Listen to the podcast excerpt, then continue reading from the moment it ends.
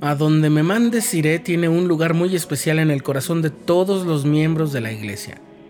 Despierta el misionero que todos llevamos dentro.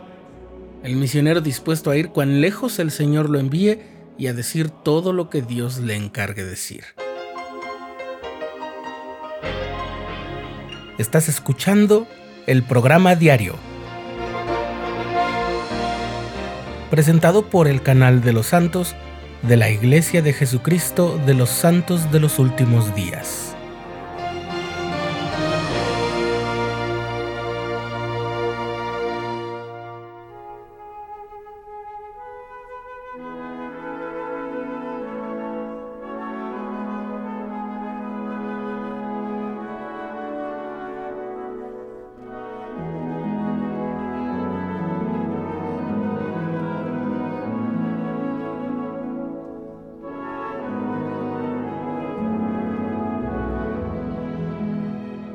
Es un himno consentido entre los miembros de la Iglesia de Jesucristo de los Santos de los Últimos Días.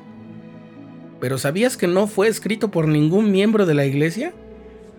Fue una mujer llamada Mary Brown, una maestra de profesión nacida en Rhode Island en 1856, quien lo compuso. Mary era una extraordinaria maestra cuya labor fue reconocida por la comunidad de Norwich, en Connecticut, donde vivió sus últimos 20 años, dedicada a su profesión y a su fe bautista. Su pluma siempre lista en composiciones poéticas para ocasiones de diversa índole tuvo una gran demanda y sus versos fueron siempre de un hermoso sentimiento expresado en el mejor lenguaje. Así la reconocieron en su obituario publicado en un periódico local cuando ella murió en 1918. Sobre la música del himno, también es obra de una mujer. Carrie Esther Parker Rouncefield, nacida en 1861, era una especie de predicadora musical evangélica que viajaba por las regiones de Nueva Inglaterra, lo que hoy sería Massachusetts, y el estado de Nueva York, llevando un salterio o una pequeña arpa o mini arpa personal. Carrie, cuando conoció la letra que había compuesto Mary Brown, Solo tuvo que emplear su vasta experiencia musical para improvisar el acompañamiento que terminó de dar forma al himno, cuyo texto comenzaba diciendo, quizás no tenga yo que cruzar montañas o ancho mar. La historiadora de los himnos de la iglesia Karen Lynn Davidson dice lo siguiente sobre este hermoso himno. Esta canción encarna la fe de un verdadero siervo del Señor dispuesto a alterar los planes, abandona los bienes del mundo y viaja a los rincones más lejanos de la tierra para cumplir la orden del Señor. Asimismo, este himno bien puede expresar lo que dijimos los hijos espirituales del Padre Celestial cuando escogimos seguir su plan y venir a nuestra experiencia terrenal.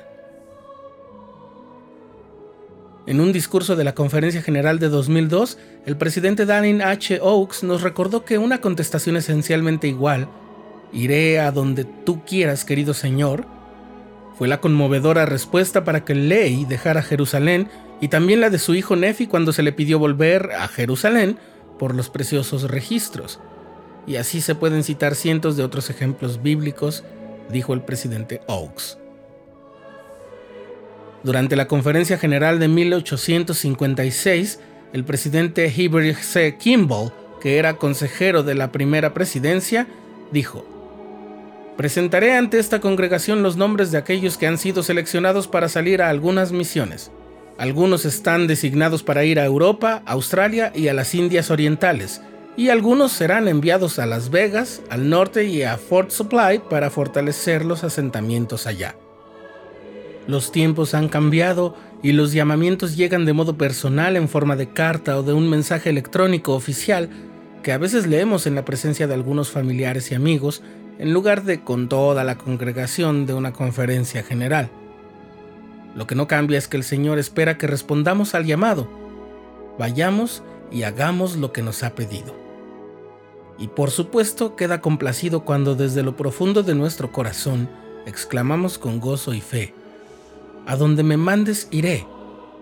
Diré lo que quieras que diga, Señor, y lo que tú quieras seré.